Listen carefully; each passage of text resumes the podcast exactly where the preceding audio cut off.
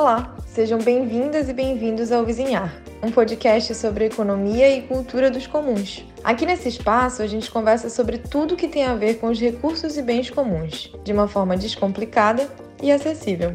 Eu me chamo Camila Coelho e farei a apresentação dos nossos episódios. Esse programa é apoiado pela CAPES e faz parte do Procad Comuns Amazônia, uma parceria entre a Universidade Federal do Pará, a Universidade Federal do Norte do Tocantins e a Universidade Federal de Minas Gerais. Essa é a segunda temporada do podcast e dessa vez estamos com um formato um pouquinho diferente. Os programas apresentados aqui ocorreram em formato de live no YouTube através do canal Neuza UFNT Agroecologia durante o quarto Seminário Internacional de Economia e Cultura dos Comuns. Você também pode consumir esse mesmo conteúdo por lá em formato de vídeo. Para o quinto episódio, apresentou sua pesquisa o professor Josinaldo Nascimento, do Instituto Federal do Pará, IFPA, com o tema Maretório, um conceito forjado nos comuns. A mediação foi feita por Arley Silva, da Faculdade de Economia da UFPA.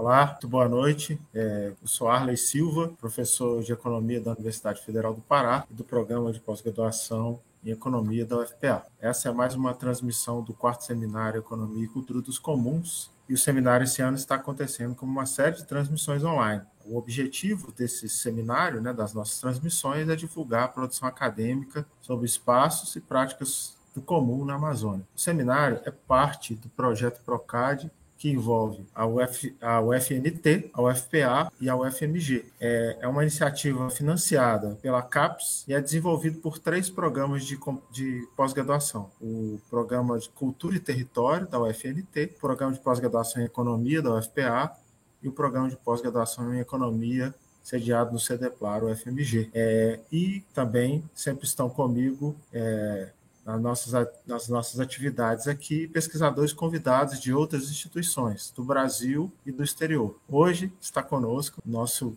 caríssimo amigo Bill, que vai chegando aí, fazendo a sua primeira saudação. É um prazer tê-lo conosco, Bill. Boa noite. Boa noite. Boa noite a todos que nos escutam, a todas. Né? Fala aqui o professor Bill, falo direto de Bragança, né? no, no, litoral nordeste do estado do Pará. É uma breve descrição para as pessoas com deficiência visual. Eu sou um homem negro, estatura mediana, 43 anos de idade e estou trajando uma camisa verde com listra branca da Tuna Luso brasileira. Obrigado, Arley, pelo convite e vamos bater esse papo sobre os comuns. Ótimo, Bill. Eu não acrescentei essa descrição, é bem legal, muito, muito boa observação, né? Eu também sou um homem negro, sou careca, uso barba, estou de camisa vermelha. bem, é, nesse ano, então, de 2022, o nosso seminário é, Economia e Cultura dos Comuns está conectado com a produção de um podcast que nós chamamos podcast Vizinhar. O podcast é, reúne materiais das nossas transmissões, é, também outras, outras, é, outros materiais, né, mas basicamente aquilo que a gente discute aqui nas nossas transmissões é, é adaptado para um formato de podcast que está nos agregadores de podcast que você pode encontrar na internet, são vários. É, as nossas sessões são transmitidas ou nas segundas ou às sextas-feiras e a gente divulga os temas e os convidados com certa antecedência. Então eu convido a vocês que fiquem atentos né, às nossas redes sociais, particularmente no Instagram, onde a gente divulga os nossos eventos. O nosso arroba lá no Instagram é arroba. Eu agradeço a você que está conosco e peço que, se você puder divulgar né, as nossas iniciativas que ficam sediadas é, no canal do Neuza Agroecologia, que é nosso parceiro pela UFMT, é, e os vídeos permanecem online, você pode assisti-los de novo, enviar para suas redes né, e colaborar com a divulgação. É, e como de costume, ao final da nossa transmissão, nós teremos um momento em que você pode participar conosco, com comentários, com perguntas, e na medida do possível, do nosso tempo, né, nós teremos aqui um, um momento em que, particularmente, o Bill vai comentar ou responder algumas questões que nós vamos selecionar. Né. Então, dito isso, que é a nossa brevíssima introdução aqui, eu queria pedir o Bill que brevemente nos falasse alguma, é, alguma coisa sobre a sua formação, a sua trajetória, né? E como foi que você chegou à pesquisa de temas correlacionados aos comuns e ao território, Bill? Então, como é que nós chegamos a essa temática, né? Como é que a gente começa a fazer uma discussão mais voltada para essas relações coletivas? Então, partindo do pressuposto que a nossa, a nossa formação aqui na, na academia é, nos permite a gente trilhar caminhos diversos e possibilidades é, de tentar compreender a nossa região, eu entrei nesse campo de compreender essas relações sociais que são estabelecidas aqui no nosso litoral a partir dos movimentos sociais, né? a partir da minha ligação com os movimentos sociais, sobretudo os movimentos sociais ligados à Igreja Católica, né? É, e também aos partidos políticos de esquerda. Eu vendo uma formação é, engajada nessa luta, nesse campo, né? no campo mais da teologia da libertação, e aí vim a Bragança, eu sou de uma cidade chamada Santa Luzia, que fica a aproximadamente 200 quilômetros de Belém, né, próxima à fronteira com o Maranhão. Mas eu morei em Belém um tempo e vim fazer a graduação na cidade de Bragança, no nordeste do estado do Pará, onde atualmente eu ainda me encontro. E aqui eu estudei ciências biológicas, né? Na Universidade Federal do Pará, onde também eu fiz o mestrado em ecologia. E esse período todo que eu estive é, dentro da, da, universidade como estudante, é, eu além de trabalhar com pesquisas, eu sempre também apoiei os movimentos sociais e participei deles, sobretudo os movimentos que estavam discutindo naquele momento é, a, a criação de reservas extrativistas, né? E aí foi nessa perspectiva que eu acabei entrando é, nesse campo para estudar essas questões de relações é, sociais ligadas às propriedades comunais e, e, e vendo o, o, território como uma possibilidade é, de luta para a sobrevivência e para a resistência dessas populações que aqui vivem. É, é mais ou menos assim que começa essa trajetória. Né? Legal, Bill. É, e você podia também nos falar um pouquinho sobre a, a sua seu momento de, de, formação acadêmica, né? Você deu aí alguns detalhes, mas se você quisesse nos contar e também aproveitando você nos falar que, o que, que você tem feito do ponto de vista do seu engajamento na, na pesquisa, na extensão, no ensino é, e em que instituições você hoje atua. Então, eu atualmente eu sou professor do Instituto Federal do Pará aqui do campus Bragança, né? Eu trabalho nos cursos de pesca, aquicultura, agroecologia e gestão ambiental, né? Eu trabalho algumas disciplinas voltadas para essas relações sociais, né? Comunidades de conservação, associativismo e cooperativismo, extensão pesqueira. São essas disciplinas que eu trabalho aqui no Instituto Federal. E nesse processo todo, desde 2009, eu entrei no Instituto Federal e de 2017 para cá eu comecei a aprofundar com mais afinco né, pesquisas que buscasse compreender esse processo de formação das populações de pescadores e pescadoras aqui do nosso litoral. E aí eu fui fazer o um doutorado né, na USP, na Geografia. Fiz um doutorado na Geografia Humana né? Concluí agora em 2021 e o produto final desse desse doutoramento foi um texto que discute justamente esse processo todo e traz na, na, na baila do, das discussões científicas o conceito de maretório, né? Que a gente vai discutir é, com mais calma aí para frente, né? Eu aproveito para saudar, né? os alunos que aqui estão acompanhando, né? E dizer que é uma satisfação tê-los por aqui. Legal, Bill, muito interessante.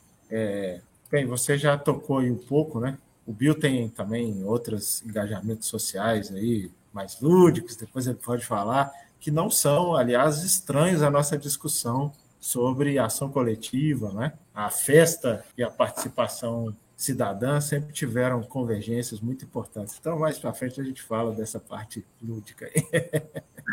Não, isso faz parte da nossa formação, né? Esse engajamento claro. com ações coletivas que, que tudo que transcorre dentro da nossa, da nossa cidade, da nossa região, acho, acho que tudo isso contribui com o processo de formação da gente. Né? Sem dúvida. É, tinha aí há, há uns anos atrás, há algumas décadas talvez, uma discussão sobre pouco pejorativa, né, que chamava de carnavalizar a política. Né? Acho que mais recentemente ela foi, inclusive, resgatada. Por que, que eu falo isso? Que o Bill tem um envolvimento muito interessante com é, a festa é, de carnaval em Bragança, né, com um bloco sensacional chamado Urubu Cheiroso, não é isso? Exatamente, Urubu Cheiroso, um dos blocos mais mais falados durante o carnaval aqui na região Bragantina como um todo, um bloco de fantasia, um bloco que resgata essa, essa discussão política, faz uma crítica, né? Uma crítica a, a, às questões contemporâneas, uma crítica bem divertida, né? E a gente tem feito é, isso de maneira bem, bem interessante. E a turma tem gostado na cidade.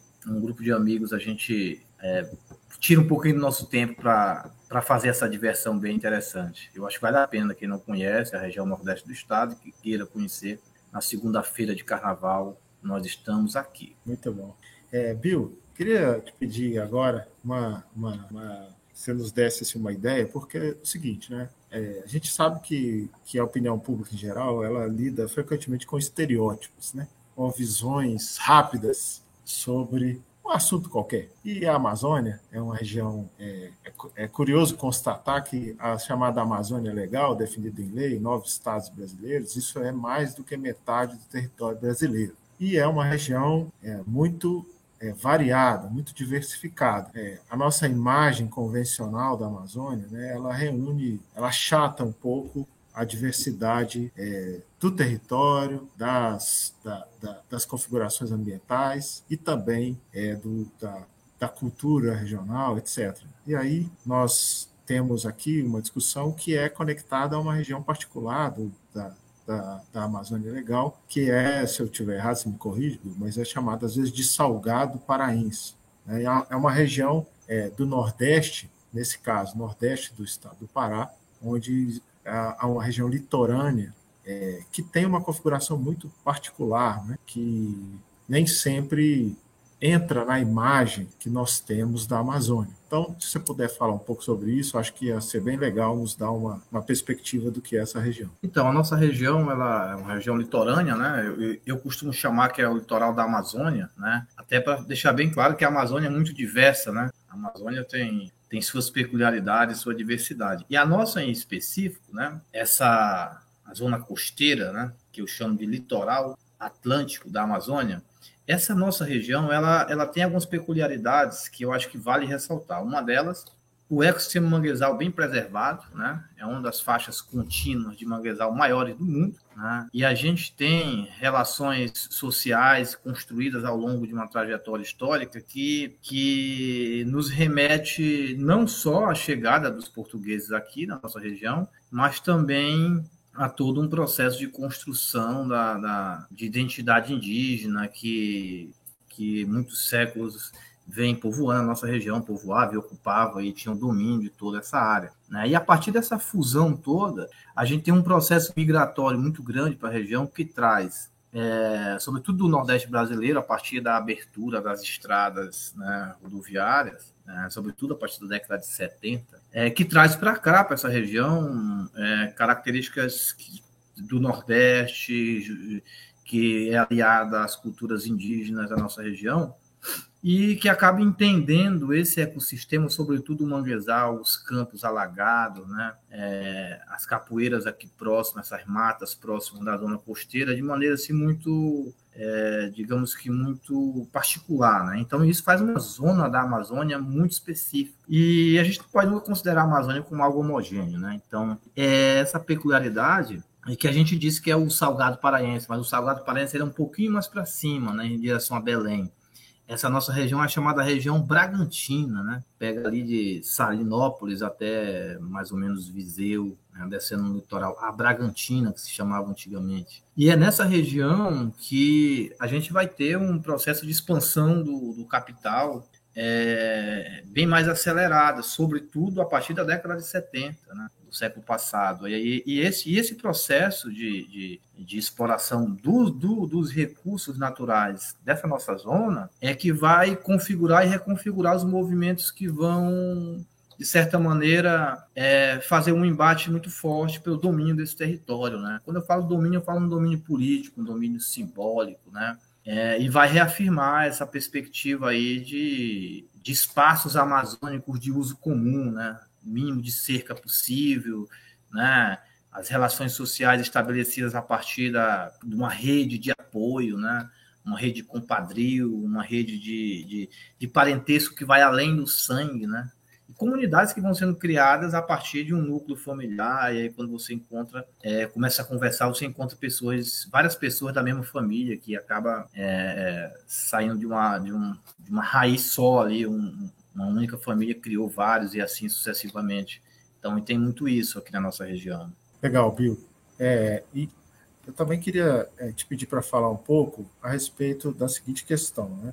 Nós conhecemos é, o fato de que teve um papel muito grande na história recente da Amazônia, a mobilização é, de movimentos sociais, por exemplo, os seringueiros, né, e também os povos indígenas, na formação aí da, de um conjunto de instituições muito peculiares que surgiram na Amazônia, que são as, as reservas, as terras indígenas, as unidades de conservação, é, que a partir da luta é, desses grupos locais, pela manutenção das suas condições de, de sobrevivência, é, construídas ao longo de períodos históricos longos, né, na relação com a floresta, surgiram então movimentos que influenciaram a criação dessas instituições peculiares da Amazônia, que tem um papel hoje fundamental na permanência da floresta. A gente sabe que a Amazônia é, um, é uma região em, contínua disputa, né, contínua sendo uma região rica, um território imenso, etc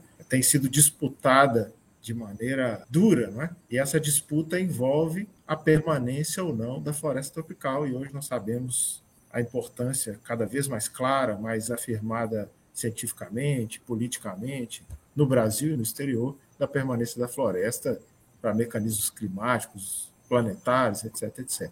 Então, nós conhecemos algo a respeito dessa história. Movimento dos seringueiros, criação das unidades, particularmente áreas é, onde persiste a floresta, né?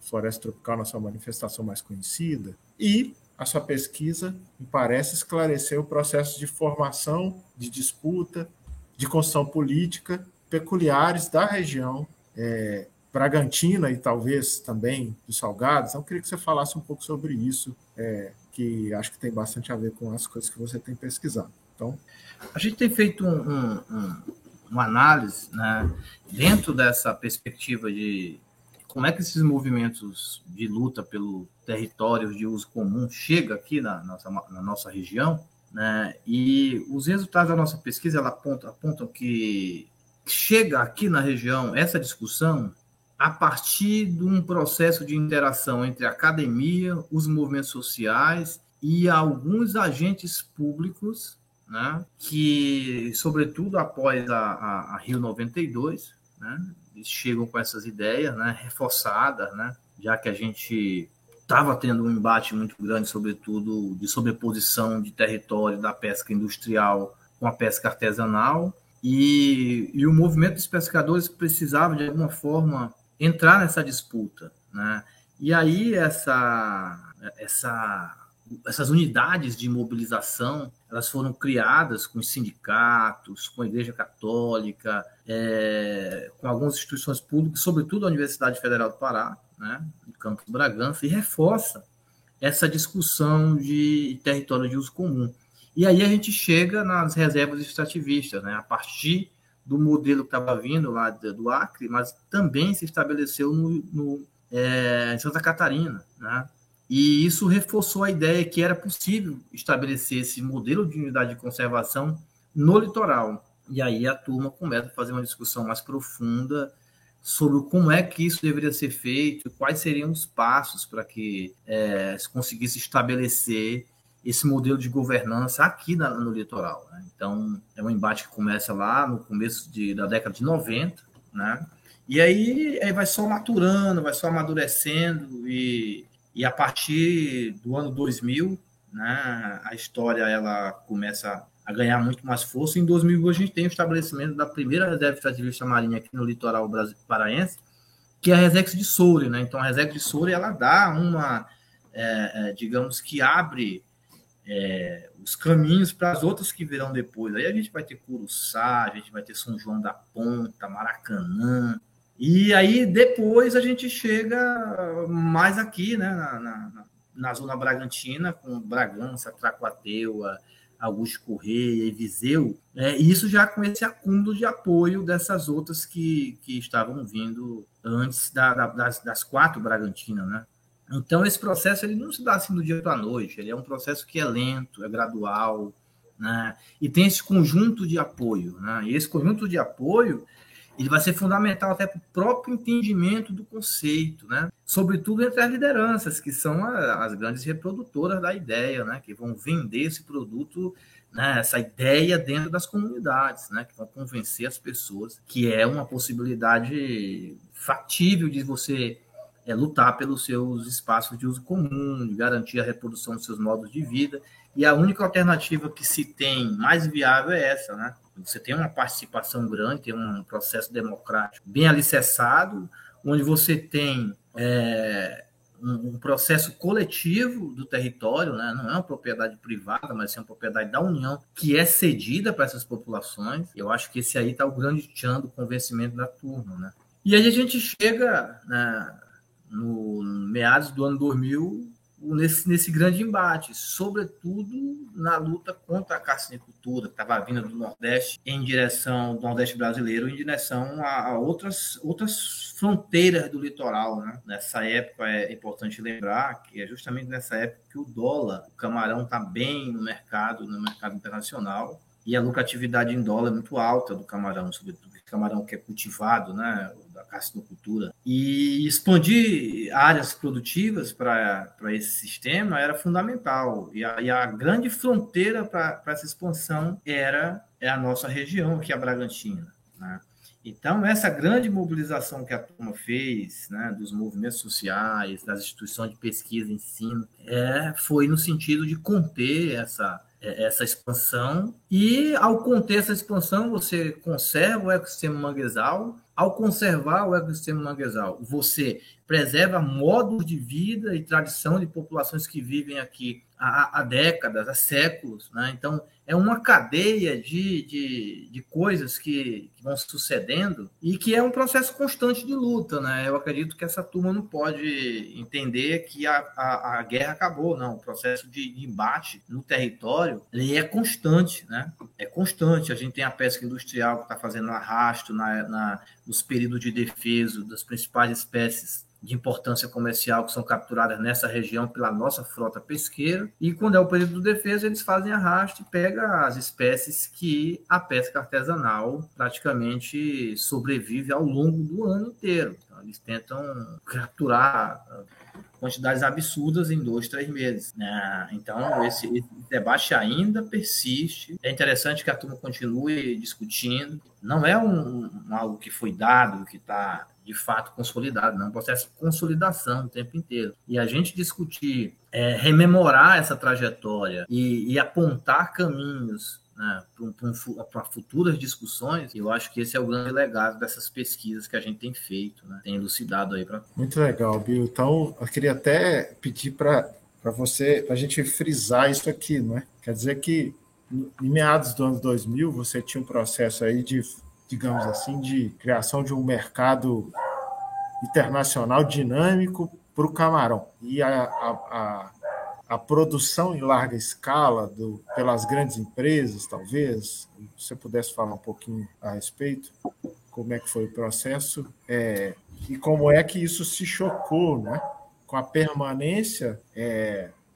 dos manguezais e aí também talvez seja legal você falar a importância dos manguezais, né? porque é, a linguagem comum né? é uma coisa que a gente só atenta depois de, de ter alguma reflexão, de conversa, de aprender. Né? Na linguagem cotidiana de populações urbanas, a palavra mangue, assim como a palavra várzea, frequentemente no Sudeste é empregada de uma maneira depreciativa, né? Mas o mangue é uma, é uma parte fundamental da reprodução de um conjunto grande de espécies, inclusive para a sobrevivência da própria pesca, dos ecossistemas marinhos, etc. Podia, então, é, resumir, podia falar um pouquinho mais sobre como foi esse embate lá no momento de crescimento de um mercado de exportação, vamos chamar assim, do, do, do camarão, e, por outro lado, a importância dos mangues. É, eu acho que aqui a gente tem três é, é, três elementos centrais que a gente precisa é, é, se deter. Primeiro é que a caçinocultura, que é esse cultivo de camarão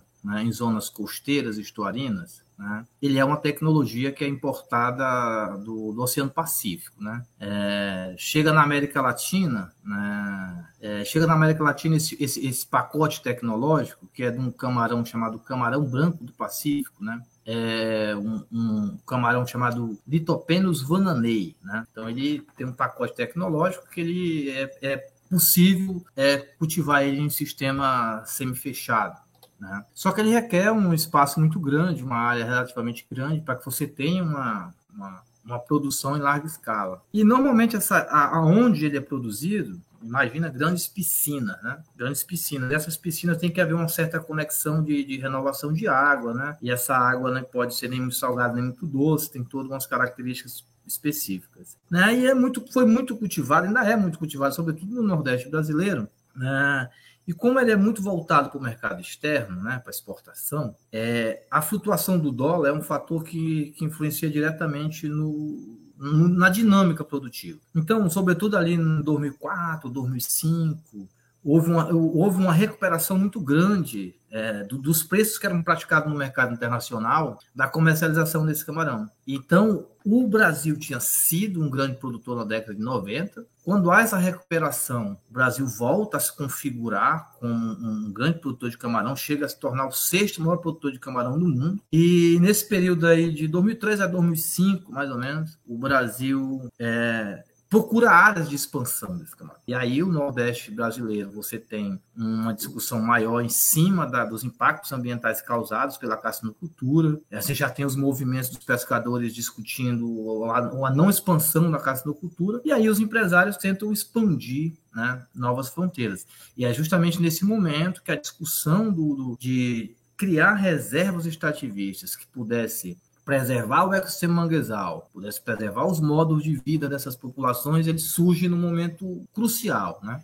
E aí, por que preservar o ecossistema manguezal? Né? O ecossistema manguezal, ele é uma é um ecossistema altamente produtivo, está numa zona de transição entre a terra e o mar. Né? Então a gente tem dois ecossistemas aí, o ambiente terrestre e o ambiente é, é, marinho. E a maioria dos peixes de importância comercial que a gente tem na nossa região, eles em algum momento da sua, da sua fase de vida, do seu ciclo de vida, eles passam no ecossistema manguezal. Ou ele se reproduz aqui, ou ele cresce, ou ele engorda, ele vem para o ecossistema manguezal. Então, quando vem muitas espécies, você tem um ambiente rico, né, de proteção, de alimentação. E aí você tem uma produtividade pesqueira considerável e as populações que vivem em torno dessas zonas, desse ecossistema, dessa zona costeira, é claro que quer o ecossistema em pé, porque eles entendem que esse ecossistema é que garante essa produtividade pesqueira, que você vai ter diversas espécies de peixe, camarão, é, é, crustáceos, né? o próprio caranguejo, que é o, o, o digamos que o pescado mais é, mais importante para a pesca artesanal do nosso litoral. Então, aí a gente tem três elementos centrais. Primeiro, a expansão da cassinocultura, a gente tem a importância do ecossistema manguezal e a importância de se ter né, é, essas populações tradicionais produzindo e reproduzindo seus modos de vida a partir da pesca. Então, quando você consegue aliar isso, a gente tem um, um, um embate muito forte da, da, da, pesca artesanal, dos movimentos sociais, do, das entidades públicas, né, das instituições públicas que estavam ligadas a esse processo de conservação dos ecossistemas, e aí culmina na criação dessas unidades de conservação como uma grande alternativa de conter esse processo. Tanto é que é verdade que ela parou do Nordeste e não se expandiu né, para cá. Ainda o Brasil ainda é um grande produtor, ainda se configura como um, um, um, importante produtor no mercado internacional, mas na região norte, na nossa região, que é nosso litoral da Amazônia, ele não obteve muito sucesso. Mas se tivesse chegado aqui, a gente não pode prever o futuro, mas o passado consegue nos ensinar muita coisa do que pode vir, né? Então, a gente tem hoje a maior faixa contínua de manguezais do mundo, e segundo pesquisas conduzidas aqui pelo professor Marcos Fernandes, aqui da Universidade Federal do Pará, o nosso ecossistema é um dos mais bem preservados do mundo, né? Muito em função de todo esse conjunto de articulações que vêm sendo construídas desses embates políticos que vêm sendo travados ao longo dessa trajetória. E a gente sabe que o aumento da densidade populacional, a especulação imobiliária, tudo isso está acontecendo, mas há um, uma contenção é, nesse fluxo em função da existência dessas unidades de conservação de uso sustentável. Eu acho que isso, isso tem que ficar bem claro para a gente. Muito legal. Nós nos deparamos constantemente né, com essa. É uma regularidade, né? muito embora o discurso sobre a economia no Ocidente, nos últimos 300 anos, a partir da experiência europeia, tenha criado aí um pensamento econômico, uma prática econômica que enfatiza o indivíduo, né? A economia vai além da, das condições de produção individual. Você acabou de nos falar aí de um conjunto de, um conjunto de vamos chamar assim, funções ecológicas fundamentais é, que o mangue torna possível, né? que, na verdade, sem elas, a própria existência das economias fora do mercado e o próprio mercado, até certo ponto, né, dependem da reprodução de sistemas naturais que o mangue é, é uma parte fundamental desses processos. Né? Isso escapa à discussão e a gente nota que, curiosamente, a persistência da economia, entendida em, sentido lato, depende da retirada de grandes parcelas dos recursos do império do mercado. Né? É uma coisa é, bem marcante, mas que é difícil de perceber né, se a gente mantiver uma, uma mentalidade de mercado. Viu, eu queria também te pedir para você falar um pouco assim.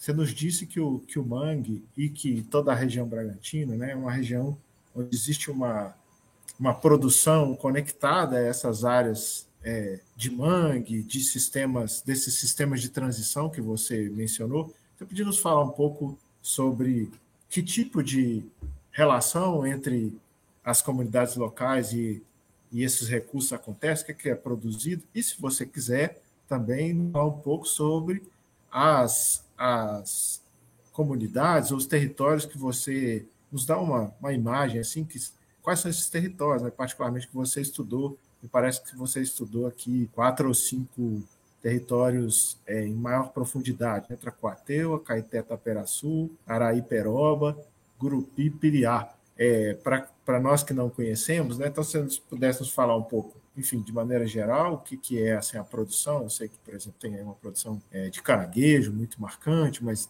outras coisas que existem, se você quiser falar um pouco sobre isso, e se você também quiser chegar nos dar uma ideia do que, que são essas, não sei se são comunidades, são localidades, né? Se você quiser falar um pouco sobre isso, ia ser legal. Eu acho que a gente começa o pontapé inicial desse, dessa porta aí que você abriu para nós, é dizendo sobre o que é o maretório, né? A gente não, não vai chamar de território, a gente vai chamar de maretório, que é esse espaço costeiro estuarino, né? que a gente entende que é ocupado historicamente por populações tradicionais que têm a sua vida diretamente ligada né, a esses ecossistemas, né? Tá, tá totalmente ligada aos, aos regimes de marés, né? A migração de certas espécies de pássaros e, e, e de peixes, né?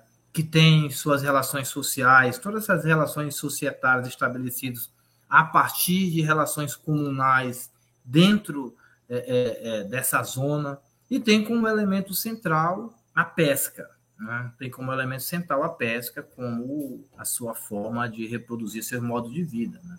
Então, nesse maretório, que aí a gente pode compreender esse maretório como os territórios litorâneos, né? um território litorâneo, além de haver todo esse processo de, de, de produção e reprodução dos seus modos de vida, a gente sabe que há um embate político constante por, por o controle do uso desses recursos. Né? E aí a gente vai ter a pesca artesanal e agricultura de pequena escala como os principais produtos que essas comunidades se inserem no mercado capitalista. E aí a gente tem a pesca né, com armadilha fixa, né, que são as chamadas pesca de curral, matapi, né? e a gente vai ter é, é, a pesca de pequena escala, né? com, com tecnologia relativamente é, é, tradicional, com capacidade de autonomia de pesca relativamente pequena, né?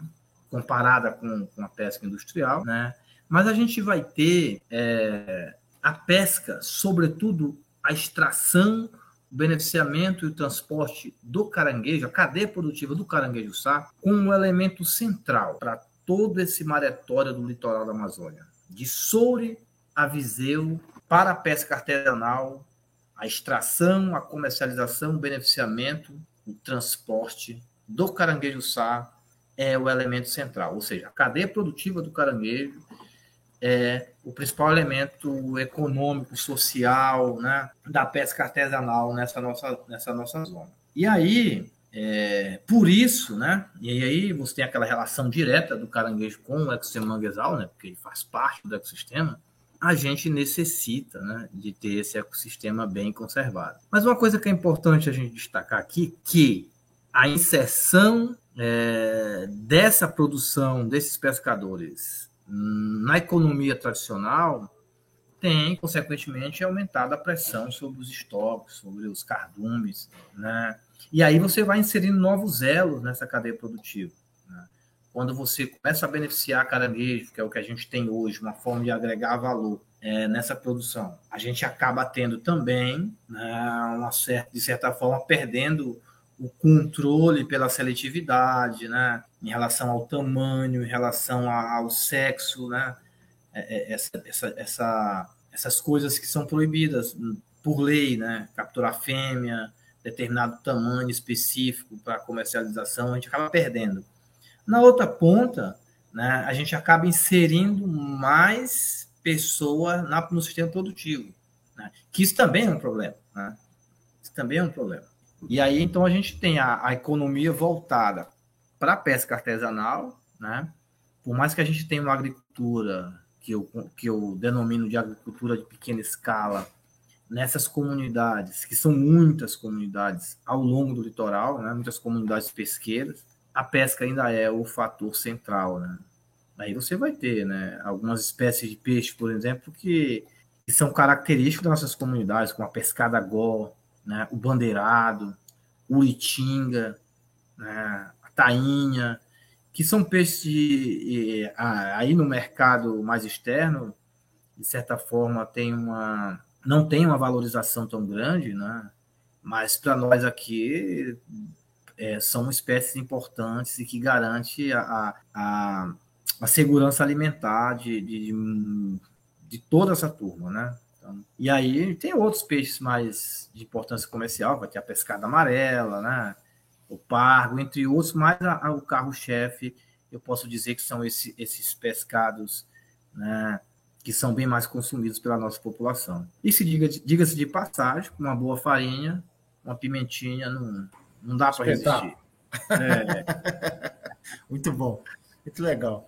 Então, agora você podia nos falar, se, é, se, acho, acho que é legal, né? Você nos falar sobre as, a, a, o, alguma coisa sobre a especificidade dos maretórios que você pesquisou mais de perto. Você acha legal aí nos falar sobre isso?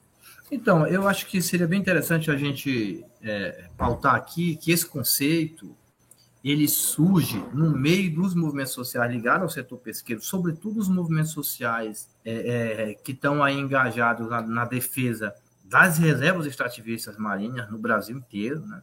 A turma puxa esse conceito muito em função é, do conceito de território como um conceito acadêmico não conseguir é, responder, né, não conseguir interpretar de fato os modos de vida dessas populações que vivem nessa constante fluidez né, entre a terra e o mar, né, esperando a maré encher, esperando a maré passar. Né, para poder ir pescar, o cara só consegue sair de alguns determinados portos se a maré estiver cheia. Né? Ele só consegue pescar se a maré estiver seca. Pescar caranguejo só pesca na maré seca. Despescar o curral só despesca quando está seca a maré. Pescar em determinados locais você só consegue pescar quando a maré está cheia. Então, tem toda essa dinâmica é, totalmente ligada a, essa, a, a esse regime natural. Né? E o conceito de território, sobretudo nas políticas públicas, acabava não respondendo. Né? Por exemplo, vamos, vamos citar aqui a questão da educação. Você pode pensar um sistema educacional para formar pescadores e pescadoras é do mesmo sistema que você forma pessoas que, que estão em outras áreas. Tem que entender que tem períodos que a maré está boa para pescar, tem períodos que não está, esses períodos que não está boa para pescar, ele fica em casa, remendando rede, é, fazendo reparo na embarcação, e é nesse período. Essas peculiaridades, as políticas públicas não conseguem atingir com firmeza. E a partir da necessidade de se ter né, esses modos de vida representados é, em um conceito acadêmico, a turma disse: olha, vamos construir esse conceito, né, que a gente precisa pautar políticas públicas específicas para a nossa categoria. A gente consegue? E aí esse foi o desafio, né? Vamos buscar possibilidades, né? Então, não que a gente esteja confrontando o conceito acadêmico de território, mas sim a gente está criando possibilidade de complementariedade, né? De elucidar uma realidade que é específica, né? Que é uma realidade costeira e estuarina. Então, é, o conceito de maletório é isso, é esse embate pelo controle político simbólico de uma zona específica que é essa zona costeira estuarina com todas as suas peculiaridades, discussões de, de fundiárias, né? discussões de políticas públicas específicas para essa turma e entender que aqui há relações societárias completamente diferentes que existem em outras em outros territórios aí é, ao longo do nosso Brasil. Muito legal, interessante. Limitação relativa, né, da definição de território que foi constituída a partir de áreas mais ou menos contínuas, né? Ritmos de reprodução com maior aderência ao ritmo de reprodução social, quer dizer, aqui você tem, assim como em alguns lugares da várzea, né? Você teve que recorrer, por exemplo, à ideia de pedagogia da alternância para matizar a formação é, escolar né, de, de jovens, adultos, crianças, etc. Você aqui precisou matizar a própria definição de território né, é, naquilo que se adapta à, fluidez né, dos processos sociais, por um lado, e a, ao ajuste de, de ritmos né, de reprodução também, é, como você falou, né, migração de espécies, momentos de entrada e saída de áreas, enfim, tudo de impossibilidade de certas atividades do ciclo de reprodução social como um todo, mas que em certos momentos do ano, ou né, de, de, fases mais específicas da reprodução da, da natureza, na realização do seu ciclo, precisava ser respeitado para a própria definição do conceito de territorialidade adequada àquele aquele conjunto de relações sociedade-natureza. Muito legal, muito interessante. É, Bill, a gente, ao longo dessa pesquisa, né, nós, uma das coisas que a gente foi se deparando é com isso um pouco que a gente está falando aqui desde o início. A discussão de comuns, ela não é uma espécie de esoterismo, nem de exercício é, gratuito de pensamento desejante apenas, né? É, às vezes as pessoas mobilizam a ideia de utopia de uma maneira que negativa, digamos, para dizer que quando se discute a ideia de comum ou dos comuns ou das práticas comuns, né, isso tem uma variedade de abordagens, a gente está como que sendo pouco realista, né? Ao longo dessa caminhada, nós estamos nos deparando que a ideia de realidade e o conceito de realismo é, precisa, na verdade, se defrontar com coisas como essa que nós estamos discutindo aqui nesse momento. Né? Se nós quisermos discutir reprodução social de uma maneira consequente com a existência de futuras gerações, com, a, com alguma estratégia de evitar o colapso, né? o fim do mundo, ideias para evitar o fim do para adiar o fim do mundo, como disse esse grande pensador brasileiro, que é o Arthur Krenak.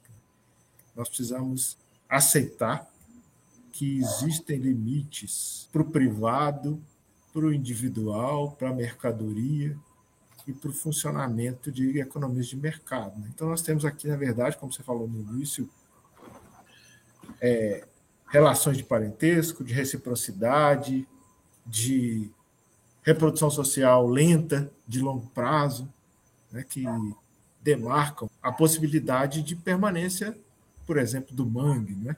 Fornece uma perspectiva de economia e uma conexão de cultura e economia, e de cultura e território, de economia e território, e de, de novas conceitualizações do território, como você acabou de nos dizer, né? uma, uma perspectiva bastante diferente queria é, que talvez você nos falasse um pouco disso, né? Tem uma espécie de perplexidade de falar em outras economias.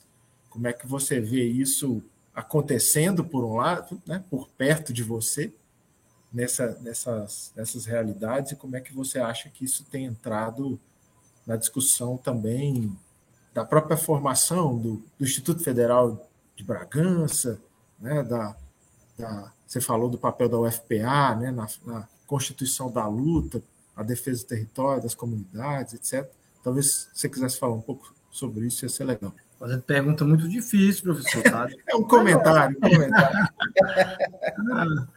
Não, mas eu acho interessante a gente abrir é, discussões nesse sentido, porque, olha só, eu consigo beber muito na fonte né, do professor do Rogério Rasbaé, né, para entender como é que esses processos históricos né, eles vão sendo construídos, como é que, que, que o simbolismo ele faz parte da, do, do, que a gente vai ser, né, como é que as nossas relações elas são estabelecidas no espaço geográfico. Né? Então, para eu acho que para a gente conseguir entender assim mais um pouco essa, essa dinâmica, a gente precisa compreender que a inserção dessas populações e de seus modos de vida nos sistemas produtivos, é, elas são importantes, né? A gente precisa estar tá inserido nisso, mas a gente precisa pensar possibilidades é, alternativas de, capitalizar isso, né? Gerar mais renda a partir é, é, de produtos oriundos das populações tradicionais, né?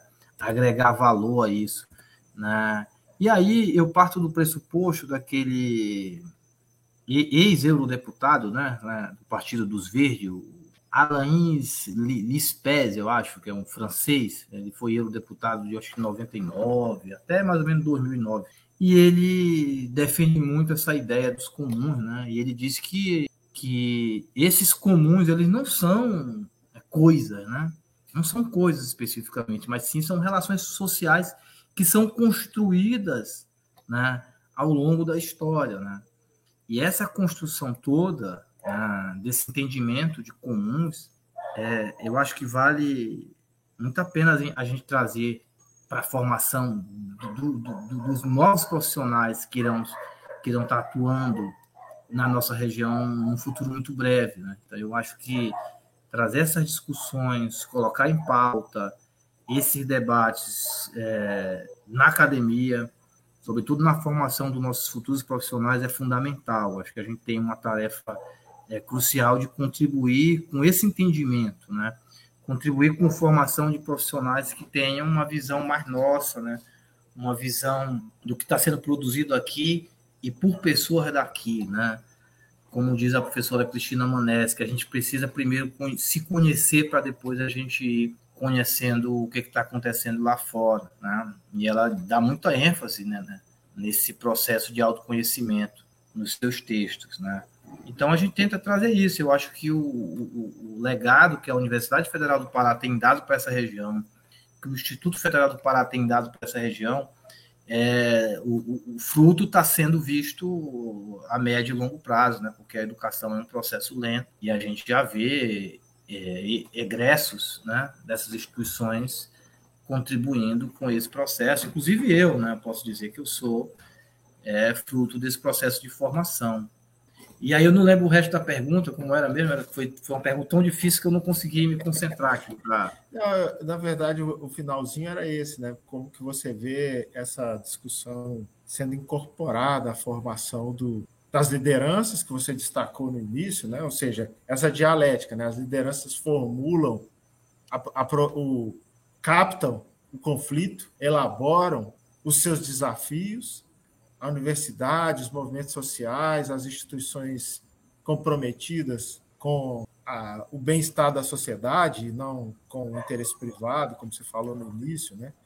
as comunidades eclesiais de base e outras, é, elas captam isso juntamente com a universidade, ter uma elaboração e isso, de alguma maneira, deveria retornar. Né?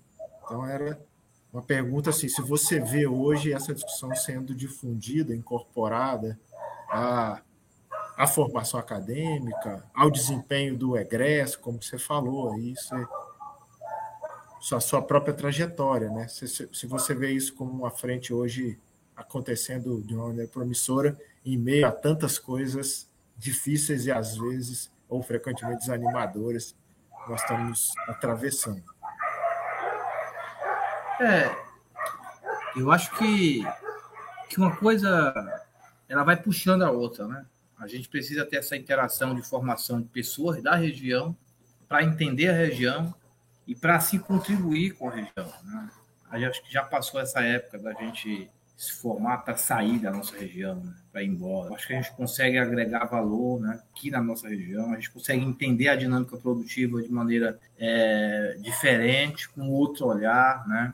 Valorizar mais o trabalho dessas populações tradicionais, inserir valor mesmo, agregar valor simbólico na sua, na sua, na sua dinâmica produtiva. Né? A gente tem feito as pessoas pensarem, pensarem nisso né? de maneira crítica, né?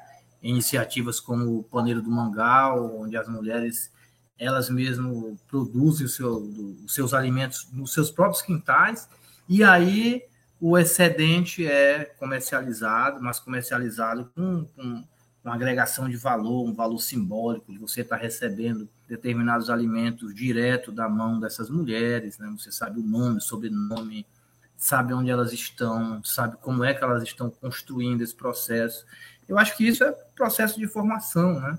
E os nossos alunos têm experimentado essas experiências, né? têm experienciado isso no dia a dia. E muitas dessas comunitárias têm virado nossos alunos, que isso é interessante também, estão vindo para o processo de formação, essa formação mais, digamos que, oficial, né? Não que a formação empírica não seja importante, importantíssima, inclusive, só vem somar cada vez mais. E eu acho que esse debate está sendo colocado cada vez mais à baila aí, né? Tem que ter, ter um momento que a gente vai ter peixe certificado aí, olha, esse peixe foi pescado pelo seu Manuel lá na comunidade tal, e o dia que ele pescou foi tal, aquilo é tanto. Vai querer? A gente já tem a discussão, por exemplo, aqui na nossa região, da certificação da farinha de Bragança, né? que a gente tem lá o endereço do produtor, a gente tem o CPF dele, o nome do sítio, que você consegue localizar esse produtor. Eu acho que a ideia é a gente valorizar toda essa nossa produção dos comunitários nesse sentido, né? Não de aumentar a produção, mas de qualificar essa produção e agregar valor a esses elementos simbólicos que, que a turma tem nas suas comunidades, né? E formar pessoas da comunidade para entender, né?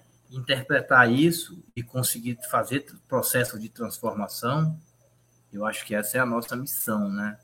A nossa missão nesse campo, né? De deixar um legado para as próximas gerações. Muito bom, muito legal. Viu? Chegando aqui no nossa reta final, olhando aqui para a nossa nossa audiência, né? As pessoas estão interagindo. Nós temos aqui uma questão, né, colocada pela Ana Cláudia Cardoso, que é a nossa colega aqui da, da FPA. Um abraço para a Ana Cláudia. É, ela está fazendo uma pergunta que, que é a seguinte: né? será que essa organização, essa luta né, dos maretórios oferece, está se defrontando também com, com pressões é, do turismo e do mercado imobiliário sobre essa região. Isso também está é, batendo aí na região Bragantina, Nordeste Paraense? Sim, boa, boa, bom questionamento. Eu acho que é, é, é, nos campos de pressão, né, é, econômico de todos os lados, né, é, a turma tem feito discussões nesse sentido. Então, o, o, turismo é um dos fatores que, o turismo desordenado, né, é, o turismo em larga escala, é um dos fatores que tem, que tem chamado a atenção nas discussões. Né? A turma tem feito debates na questão de discutir um turismo de base comunitária, né? que valorize de fato a cultura local, sem essa inserção de, de, de culturas importadas e edificações que, que saia do padrão, né? Eu acho que um grande exemplo que a gente tem em relação a isso é o estabelecimento de uma pousada aqui no, no maretório da Resex Caeté Taperaçu, né, lá na comunidade dos pescadores, aqui na vila de Ajuruteua, né, onde foi feito um grande debate em relação da inserção de uma pousada lá. Né. E esse debate ele, ele foi travado no Conselho Deliberativo da Resex. E o empreendimento ele foi muito sensível em entender essa dinâmica toda E hoje a gente tem na escala produtiva na, na, de organização toda, toda a rota que eles criam, né? É, é, a, as pessoas da comunidade fazem parte do processo, né? Emprega mão de obra local, né? As rotas que foram criadas são rotas criadas por pessoas da comunidade. Já é um avanço que a gente teve nesse debate do turismo. Mas a gente precisa discutir muito mais, né? Precisa discutir com mais afinco, precisa qualificar a turma para enfrentar esse debate. Né? Um exemplo clássico dessa da discussão do turismo também é a Praia de Ajuruteu, que naquele momento inicial da criação dessas unidades fez questão de ficar de fora, né? Fez questão de ficar de fora na, na, nas discussões coletivas, eles não assinaram a petição, então eles ficaram de fora. E agora está sendo rediscutido para entrar dentro do moratório da Resex. Mas eu acho que a gente precisa aprofundar isso. Eu acho que a vale a pena trazer essa discussão pra, pra do turismo para dentro dos debates do moratório é uma discussão de incluir a região de, de Ajuruteua na Resex? Também, também. Está rolando uma discussão. Vai fazer parte do território da Resex. A, a, tá partir, da, a partir da própria, das próprias comunidades em Ajuruteua? A partir da própria comunidade da, da praia de Ajuruteua. Né? Porque a comunidade de Ajuruteua, a Bonifácio e a Vila dos Pescadores é, faz parte da Resex. A praia de Ajuruteua é que não faz parte. Mas aí começou um debate, né, para que ela seja inserida, porque começou a perceber que todo o conjunto legal, né, normativo, que protege o ecossistema, protege as pessoas que estão dentro. Começaram a perceber isso, opa, a gente acho que a gente calculou o percurso errado, né? Vamos recalcular, né? Então está muito nesse sentido. Levaram muita fé na separação sociedade e natureza, né? levaram muita fé, levaram muita fé. A gente tem uma outra discussão bem interessante aí do turismo nas reservas extrativistas, né? nesse maletório comum, lá em Soure, né? na comunidade do céu, a gente tem uma discussão boa lá, a turma tem feito um turismo de base comunitária, está sendo bem interessante, que inclusive está servindo de modelo para a gente conseguir replicar em outras comunidades. Então, acho que vale muito a pena dar uma olhada para isso, conhecer essas iniciativas, né? almoçar com a, com a família, pescar com a família, né? Eu acho que vale a pena. Né? Eu, eu recomendo, eu recomendo mesmo. E também são áreas de extrativismo ligadas a recursos aquáticos, é, não sei bem, marinhos. É... Costeiros e estuarinos. É. é. A reserva extrativista de sul, e essa que eu acabei de citar agora, né? lá no Marajó para os jovens pesquisadores e nem, nem tão, tão jovens que nos escutam, objetos de pesquisa quentes sugeridos aí pelo, pelo nosso querido professor Bill. Bill, nós, nós estamos o tempo inteiro falando aqui o seu, o seu, não sei se você chama de apelido, né, de nome. Mas Pode ficar à vontade. É apelido, é nome social, é o que eu vejo, agora eu entrei aqui no YouTube, eu estou vendo meus alunos, não, não vi pergunta. É o nome de batismo do, do Bill, não é? Josinaldo Reis Nascimento, né? E, mas ele é conhecido profissionalmente e carnavalescamente pelo, pelo nome de Bill, não é? Exatamente. É, nós falamos no início, né, que o Bill tem uma, um engajamento com a com o Carnaval de Bragança, né? não, é, não é uma, não, isso não é brincadeira, não é o, a festa popular é um, um aspecto fundamental daquilo que o Cal Polanyi chamava de formas de integração econômica, né? Esse, é, é, esse, o Polanyi é um autor incrível porque ele fala de uma maneira clara e às vezes enganosamente simples, né?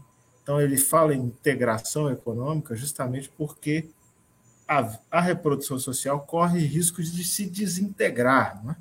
Então, a, a festa, a, a celebração dos vínculos sociais é um aspecto fundamental e o carnaval é um dos das celebrações de vínculo social que mais é, tem representatividade em diferentes partes do nosso território, né? É claro que não é a única, tem muitas outras, mas esta o carnaval ganhou uma proporção muito grande no Brasil e tem uma dimensão política, uma dimensão de luta, de mobilização muito interessante.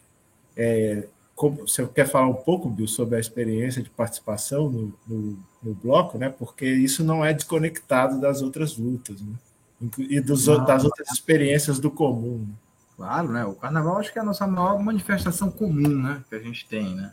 O carnaval é um momento de congregar, de confraternizar. É uma grande confraternização, né? A gente tem essa discussão aqui em Bragança, que a gente tem tentado pautar todos os carnavais, é uma discussão de resgatar mesmo os carnavais de antigamente, com fantasia, com, com bandinhas de música. A gente tem aí o auxílio luxuoso da, da, da banda Cantinho Gouveia, que é a Furiosa, é uma das bandas mais antigas do Pará, de, de sopro, né? E, e, é uma gigante no litoral inteiro, a, a banda Cantinho Gouveia. Ela participa de várias atividades, assim, simultaneamente, quase que está no mesmo lugar cinco, cinco vezes, né?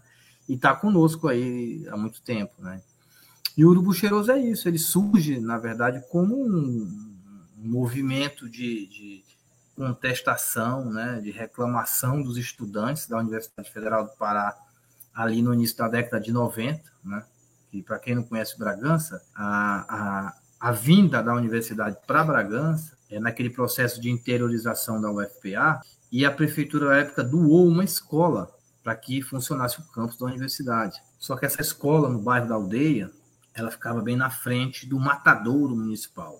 Então, o cheiro era absurdo, né? Aquele mau cheiro da de sangue e, e do, do, dos bois que eram abatidos ali, ficava suportado e, e ficavam muitos urubus por lá, pela área, né? Inclusive, o teto da escola era o, o, o pouso dos urubus. E aí os estudantes fizeram uma manifestação para que a prefeitura mudasse o local do, do matadouro.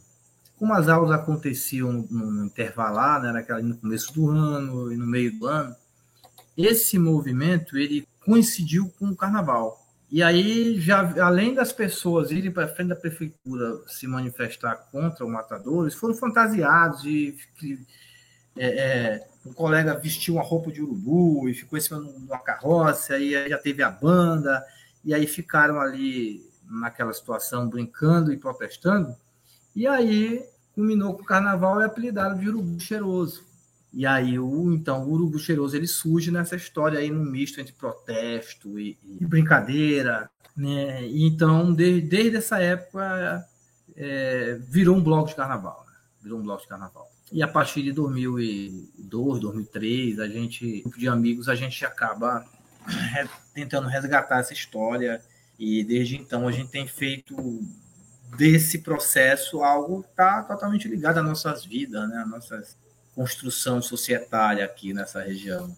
E tem dado bem certo porque a própria, as próprias gestões municipais né, aqui do município, sai prefeito, não está prefeito, mas eles conseguem entender que esse é um, um um movimento que já está enraizado e a gente acaba tendo um apoio mínimo necessário para as coisas acontecerem.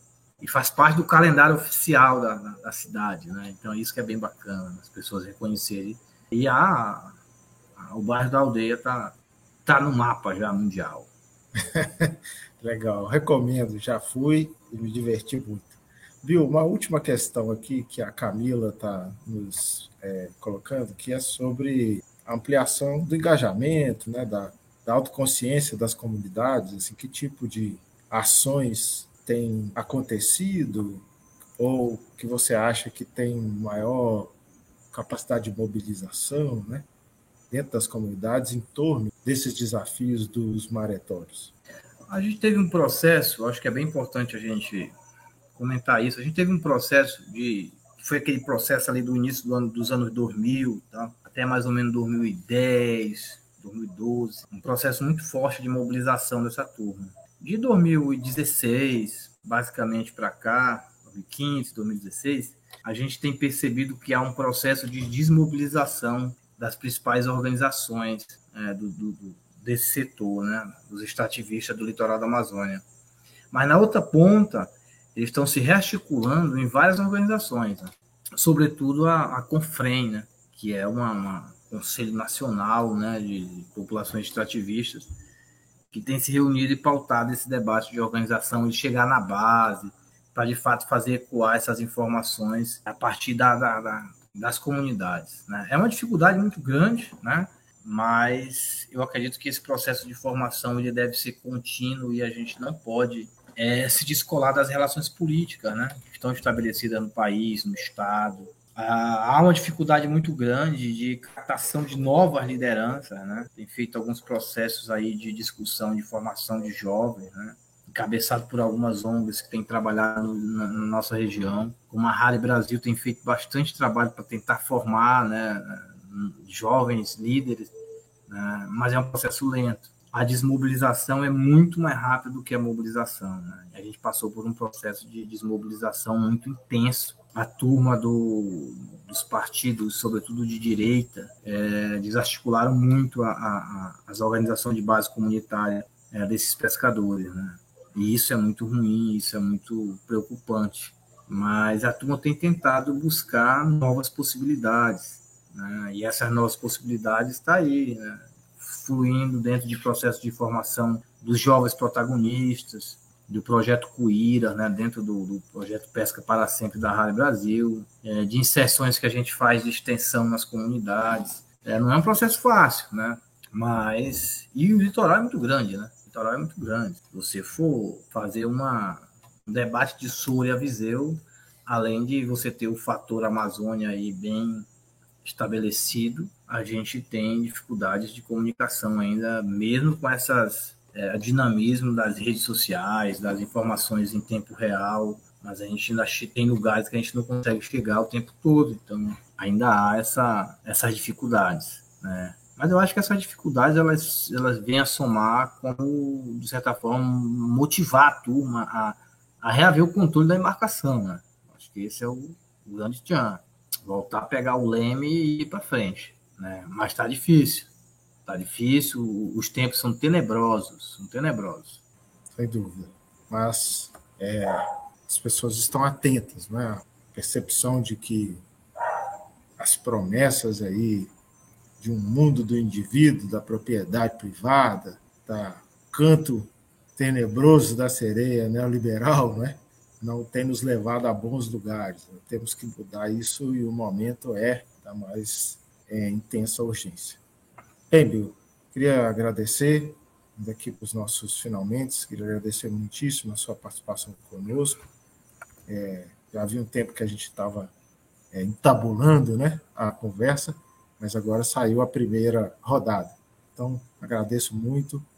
É, se você quiser falar aí as suas palavras finais, para a gente fazer agradecimentos aqui e terminar. Bom, eu, eu que agradeço aí o convite, né, a participação, acho que é importante a gente trazer para tona esses debates, né, e só dizer que é, todos esses arranjos societários que são construídos, né, nesses maletórios, né, ele não deixa de ser reflexo de vários conflitos socioambientais que, que tem, de certa forma, forjado muitas lideranças. Né? E a gente sabe que outras lideranças virão.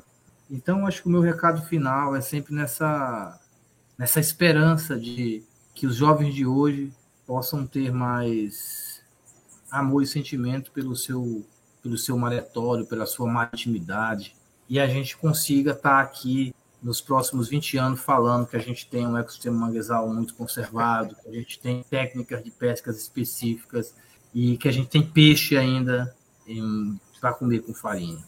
É isso. Sensacional, muito bom. Bem, queria mandar um abraço para todos que nos acompanharam. Queria agradecer a Camila, que esteve, esteve conosco aqui no backstage, nos ajudando, que nesse finalzinho não vai participar porque não vai entrar aqui um pouco conosco, porque ela teve um problema lá com a sua rede. Mas eu mando um abraço para a Camila, mando também um abraço para todos os colegas que participam conosco do PROCAD, da UFMG, da UFNT, da UFPA, particularmente para o Dernival, que é o nosso coordenador, que me ajudou com a montagem dessa e de todas as outras é, transmissões. E um abraço especial para você que nos acompanhou e espero que a gente se veja em breve. Bill, grande abraço, um grande abraço para todos, muito boa noite. E esse foi o quinto episódio da segunda temporada do Vizinhar. Agradeço a vocês pela audiência e ao convidado e mediador. Continue acompanhando a gente no Instagram. Hoje nós somos o arroba Comuns. e no YouTube, no canal do Neuza UFNT Agroecologia. Não esqueça de escutar nossos outros episódios e até a próxima!